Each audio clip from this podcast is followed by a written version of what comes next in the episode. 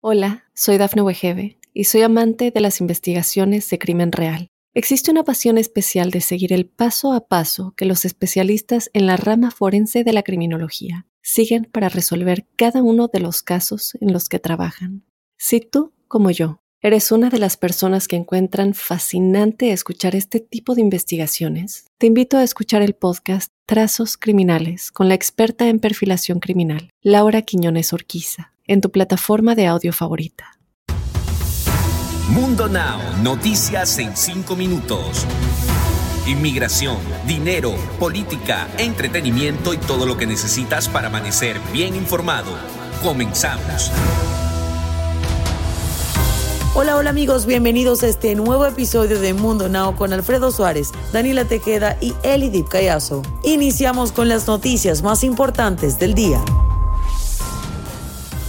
Una pareja de jóvenes fue detenida y acusada de homicidio luego de abandonar a su bebé recién nacida en un basurero en la ciudad de San Nicolás, en Argentina. La policía encontró el cuerpo de la víctima el viernes pasado en la planta de residuos de la empresa Entre SA, luego de recibir una llamada sobre el cuerpo de un infante en el basurero. De acuerdo con TN Argentina, la muerte de la bebé pudo haber sido trágica y escalofriante.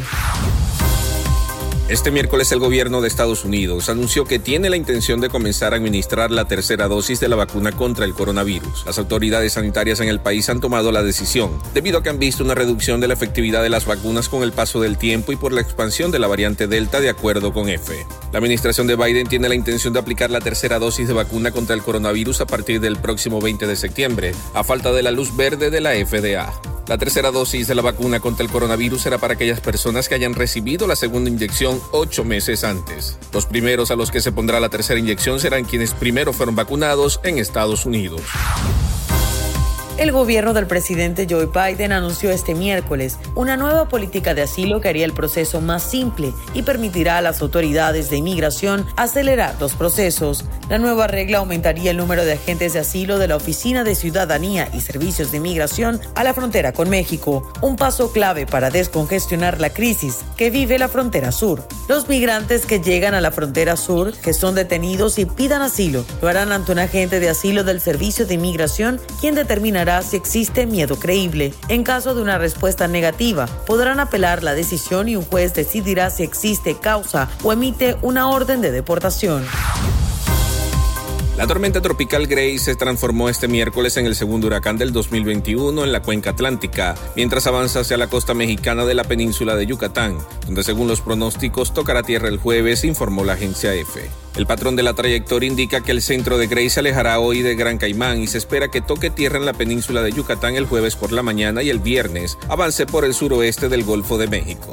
Asimismo, la depresión tropical Fred se arremolinó el miércoles sobre Virginia Occidental y arrojó lluvias fuertes sobre el noreste de Estados Unidos, amenazando con desencadenar aludes de tierra e inundaciones repentinas en el norte del estado de New York.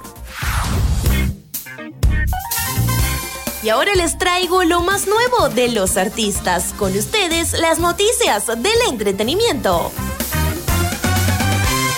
Les cuento que la hermana de Patti Navidad declaró a la mexicana como mentalmente incapacitada para poder salvarla del COVID-19, enfermedad que Patti juraba y perjuraba que no era real, diciéndole a los doctores que la actriz tenía un tumor en el cerebro, el cual le hacía perder la noción de lo que decía y hacía. Un portal de noticias le preguntó a una fuente cercana cómo Patti había llegado al hospital, ya que ella en su momento comentó que se encontraba bien, a lo que respondió fue su hermana Yadira, quien en un ataque de desesperación decidió internarla, pues Patty se negaba a tomar medicamentos y su salud empeoraba cada día más. Y ahora cambiando de tema, parece que es cuestión de horas para que Laura Bozo, quien es acusada de delito fiscal, ingrese a la cárcel luego de no al Centro de Prevención y Readaptación Social. En México se pidió a la Interpol que busque y localice a la conductora peruana. De acuerdo con la información del Universal, la Fiscalía General de la República en México solicitó a esta organización de policía internacional ficha roja para buscar y localizar a la presentadora de televisión, quien cuenta con una orden de aprehensión. Deportes. Y en los deportes, América a través de un comunicado anunció que Renato Ibarra volverá a ser contemplado para el primer equipo. El volante ecuatoriano será dado de alta como refuerzo y con ello volverá a vestir los colores de las Águilas, luego de haber estado fuera de la institución durante un año debido a que fue imputado con tentativa de feminicidio a inicios del 2020. América decidió que Ibarra supliera la baja por lesión de Leo Suárez, quien fue operado el martes de esta semana y estará fuera de las canchas durante cuatro meses. Ibarra estuvo el último año cedido al Atlas, club que decidió no ficharlo debido a su alto salario, por lo que en el verano regresó a las filas de las Águilas, las cuales buscaron acomodarlo fuera y dentro de la Liga MX. Y hasta aquí llegó nuestro recorrido por las noticias más importantes del día. Nos despedimos recordándoles que pueden ingresar a nuestro portal www.mundohispánico.com para ampliar esta y muchas otras noticias. Bye bye, nos escuchamos mañana. Hola, soy Dafne Wegebe y soy amante de las investigaciones de crimen real. Existe una pasión especial de seguir el paso a paso que los especialistas en la rama forense de la criminología siguen para resolver cada uno de los casos en los que trabajan. Si tú, como yo, eres una de las personas que encuentran fascinante escuchar este tipo de investigaciones, te invito a escuchar el podcast Trazos Criminales con la experta en perfilación criminal, Laura Quiñones Orquiza en tu plataforma de audio favorita.